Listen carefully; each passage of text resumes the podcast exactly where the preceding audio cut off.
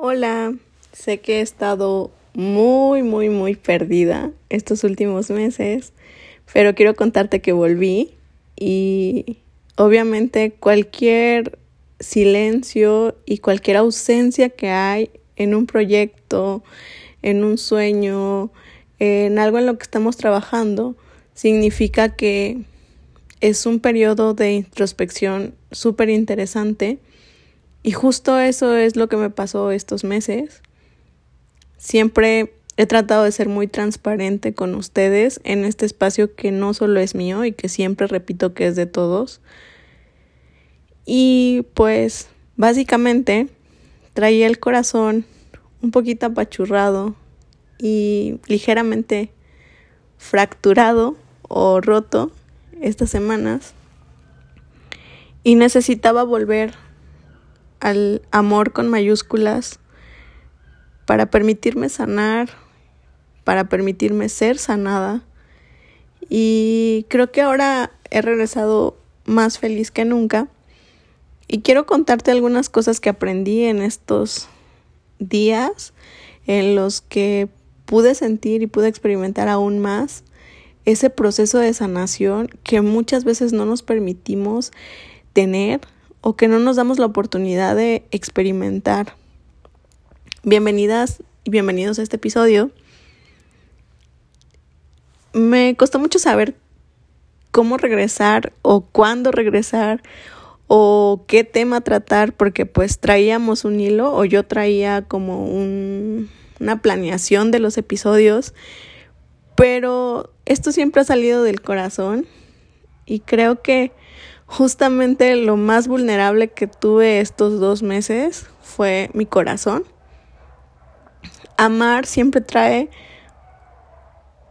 en letras chiquitas muchos términos y muchas veces es una factura un tanto cara que tenemos que pagar cuando no son los resultados que nosotros esperábamos o no es o las cosas no terminan como nosotros las hubiéramos imaginado pero también es una gran oportunidad de sentir y de palpar la presencia de Dios en nuestra vida, la forma que tiene de quitarnos algo por cuidar nuestro corazón, por reservarlo, por que esta espera indudablemente vale la pena, indudablemente necesitamos confiar ciegamente en que si esa vocación y ese llamado a encontrar a alguien para compartir nuestra vida está en nuestro corazón y es un anhelo, significa que Dios tiene pensado, tiene pensada la historia de amor más bonita para nosotros, ¿no? Pero no siempre las cosas suceden como esperamos y nos desilusionamos horriblemente yo siempre he dicho que soy una persona muy dramática y súper sensible. Y estoy muy orgullosa de serlo. Estoy orgullosa de, de amar con pasión, de sentir de la forma en la que siento. Pero obviamente una rasgadura en el corazón se siente más fuerte todavía que cuando amas a medias. Siempre he creído que amar a medias no, no funciona y no sirve. No tiene caso. ¿Por qué restringir el amor? Mm, el año pasado, antes de que comenzáramos el 2022, yo, ah, yo accedí a dejarme transformar por Dios en todos los aspectos, a perderle el miedo al amor, a perderle el miedo a intentar nuevos nuevos pasatiempos, aprender a cocinar nuevas cosas, a tomar nuevos cursos, aprender muchísimo más de él, ejercitarme de otra forma. Accedí a ir a diferentes médicos para saber cómo está mi salud y partir de ahí para saber lo que necesito accedí a escucharme más y estar más conectada con mi cuerpo, en mi alimentación, en mis cuidados, en el skincare. Accedí a ser alguien totalmente mm, transformable. como esas barritas de plastilina que puedes moldear, pues justo así, justo así me sentí al finalizar el 2021 y con esa intención empecé el 2022 y han pasado súper rápido estos meses y han sido cuatro meses súper intensos y justo este mes, el mes de María, el mes de mi cumpleaños, es un mes que me hace cuestionarme muchas cosas, cuestionarme dónde estoy parada, cuestionarme qué deseos tengo, qué cosas de las 30 cosas antes de mis 30 ya he cumplido, cómo voy afrontando el mundo. Y casual, se me rompe el corazón porque, pues no sé, o sea, las decepciones amorosas son así, te llegan de la nada, tienes expectativas que luego no se cumplen pero también tienes regalos. Y esa saber que tienes esa capacidad de amar a alguien y saber que tienes la capacidad de preocuparte por alguien que no es el indicado te da una esperanza al corazón porque sabes que cuando el indicado llegue tu corazón va a explotar.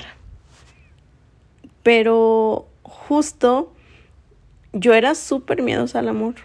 Le tenía miedo y huía y trataba de escabullirme siempre de las emociones con respecto al amor. Y Dios me las ha puesto de cara estos últimos meses. Y saben que es genial poder soltar esa armadura y volverme totalmente vulnerable. Y creo fielmente en esa frase que dice, Dios hace nuevas todas las cosas. Y el enorme poder de regresar a la fuente del amor, rota, triste, herida, y ser sanada con delicadeza y ternura por el que más me ama. Hay tres cosas que aprendí en este proceso y que te las voy a compartir y que de verdad espero que te sirvan. Me concentré tanto en la parte de no ser suficiente y me he clavado tanto en ese rollo todos estos años por todas esas heridas con respecto a mi imagen corporal y cómo me sentía conmigo misma, que siempre cuando alguna desilusión amorosa llegaba a mí, la justificaba con que yo no era suficiente y que me faltaba algo y que era porque no era la mujer que él esperaba o que él quería o porque yo sentía que no estaba a la altura de la otra persona y el ir madurando y el ir creciendo y tomar la decisión de ir sanando esas heridas me ha permitido entender que yo estoy bien hecha. Yo ya fui llamada a la existencia por alguien que me ama enormemente y que me ama tal y como soy y está bien querer cambiar algunos aspectos de mí, está bien querer mejorar algunas cosas en mí, cuánto sé, lo que aprendo, mis aficiones, la forma en la que me muevo, aprender a bailar, no sé, todo ese tipo de cosas. Pero también está bien como estoy ahorita y no tiene nada que ver conmigo ese tema. El no funcionar en una relación no significa que la otra persona no te ame o no te quiera. Creo que muchas veces se van incluso amándote muchísimo y sin entender muchas cosas. Y está bien. Está bien tomar esa decisión, está bien salirte de la vida de alguien si consideras que no puedes darle lo que esa persona espera. Creo que es algo muy honesto y muy valiente. Pero también Creo que el día de hoy, viéndolo de fuera, y después de haber llorado con mi psicóloga, con mis amigas más cercanas, el hecho de no sentirme suficiente, aún ahorita, o sea, aún en esta última desilusión, pude levantarme, porque ni siquiera fue algo de mucho tiempo de recuperación. Me bastó un par de días para entender que mi discurso, que lo que me digo siempre que algo así pasa, que esa vocecita diciendo no eres suficiente, no soy yo. No soy yo. Porque me estoy esforzando todos los días por ser la mejor versión de mí misma y tratando de ser la mejor persona que puede haber. Alguien fácil de amar, alguien fácil de entender, alguien que es buena. Y no puede ser que yo crea que estoy en el subsuelo de las demás personas. Entonces me tomó un par de días reaccionar y decir, a ver Ivonne, es que eres suficiente, es que estás bien hecha, es que eres increíble y eres súper amada por el ser más importante del mundo. Y eso debería de bastarte. Y regresé a él en este silencio, en este en esta historia y en estos dos meses o tres de matices, en estos últimos meses de reflexionar tanto en soledad, de estar en tanto silencio, regresar a Dios con Él a solas. Y ya ni siquiera era Él diciéndome, eres suficiente. Era yo misma llegando a la conclusión de que lo soy. Abrazo tremendamente a cada una de las mujeres que sienten que no son suficientes o que han fracasado en el amor o que han terminado alguna relación o que no ha funcionado su matrimonio y de pronto se culpan a ellas. De verdad las abrazo y déjenme decirles que no creo. Creo que debemos de ir trabajando todos los días en mejorarnos, en ser mejores personas. Pero ya estamos en este mundo por algo. Tenemos que tomar la vida con una alegría y con un gozo tremendos. Esa es la primera lección que aprendí. Esto es lo que me llevo. Sé que no es la última fisura que voy a tener en el corazón, ni el último drama que voy a hacer, ni, ni el último fracaso, que no es fracaso, pero pues ni la última desilusión que voy a tener. Porque puede que vengan muchas más.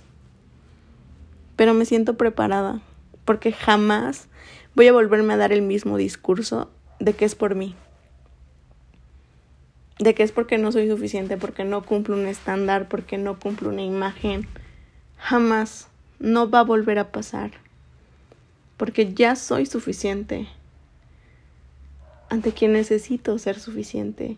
Y aun si no lo fuera, aun si fuera la persona, la mujer más miserable que pudiera existir, la mujer más rota, la mujer más vacía, Dios no podría amarme menos. Entonces, llévate eso a tu corazón. Ya eres suficiente. La lección número dos es esta oportunidad enorme que Dios nos da de sanar nuestro corazón, de usarnos a nosotros mismos para llevarnos por este camino de sanación. Anteriormente, si no me iba tan bien en el amor, me superintenciaba muchísimos días y no sé, siento que me deprimía y cambiaba muchas cosas en mi rutina y muchas cosas en mis hábitos. Pero esta vez no, esta vez es en la cotidianidad de mis actividades, en el continuar de mi vida, me ayuda un montón a escribir lo que siento y lo hago siempre. Y creo que esa es la única diferencia, que escribo más cuando estoy con las emociones a flor de piel. Pero Dios te sana en la cotidianidad. Dios sabe cómo meterse en tu corazón poco a poco y es el que se encarga de sanar cada una de esas fisuritas y cada herida que se te hace en el corazón. Y somos tremendamente afortunados de tener ese privilegio. Le agradezco tremendamente a mi psicóloga porque cuando yo le hablaba de este miedo al amor, cuando le hablaba de este miedo a apostar por alguien, de dejarme ir, de sentir, ella me dijo algo muy cierto. ¿A qué le tienes miedo? ¿Por qué temes a que te rompan el corazón? Si puedes regresar al amor, puedes regresar a Dios para que te lo repare.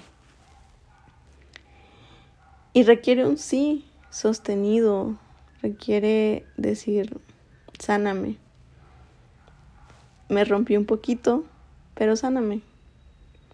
Acomoda las cosas, acomoda mi corazón, envuélveme en tus brazos y consuélame.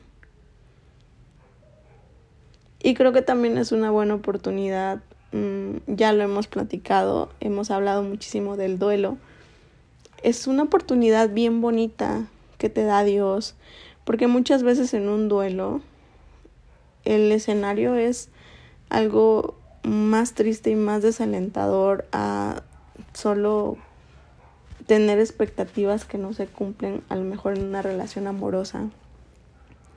Y entonces siento que te vas curando de diferentes formas. Y el poder experimentar cómo Dios cura tu corazón en alguna decepción amorosa es también permitirte entender que tiene un camino para ti, que hay algo ahí que te está quitando un osito pequeñito porque va a darte un oso gigantesco, justo como la imagen que, que mucho tiempo ha rondado en redes sociales. Y entonces es eso, la oportunidad de hacerte vulnerable, de bajar la guardia, de juntar toda la humildad que tienes y llegar con Dios y decirle, sáname. Ya mm, aceleré ya arranqué, ya me estrellé y ahora sáname. Así de fácil, así de básico, así de complejo. No hay un solo día en el que yo no agradezca a Dios por darme este corazón que siente y que ama intensamente y que obviamente se rompe y no solo por amor, que se ha roto por tantas cosas, y que Dios de a poco va sanando todo y te va integrando, me va haciendo alguien integral, me va haciendo alguien compactada, alguien con todas sus dimensiones en orden. Déjate sanar, da ese sí. Si hoy estás escuchando esto y lloras por alguien o por algo, ofréceselo a Dios y déjate sanar. Y el tercero y no menos importante, qué bonita red de apoyo construimos cuando le damos el valor que se merece a las personas que tenemos alrededor. Mis amigas, mis hermanas, mi familia, son personas que están súper al pendiente de mí. Me he roto muchas veces por muchas cosas. Han salido a mi rescate me han alimentado cuando no he tenido las fuerzas para hacerlo. Me han llamado cuando estoy tirada en una cama en depresión. Siempre dando, siempre ofreciendo todo de ellas y todo de ellos para mí. Mi mejor amigo me está escuchando ahorita y está pasando por una situación muy difícil y muchas veces no sé cómo abrazar su corazón. Porque se supone que cuando nos apoyamos, quien la está sufriendo es el que llora muchísimo y el otro es el que se aguanta y consuela. Y no he podido hacerlo porque me parte el corazón verlo triste. Pero aún en eso, aún en que tiene sus temas, siempre está para mí. Y no tengo forma de agradecerle esa muestra de amor. Y tengo la confianza de que es una persona que va a estar toda la vida conmigo, aún en la distancia. Yo no puedo enumerar a todas mis amigas, a toda mi red de apoyo, pero siempre están.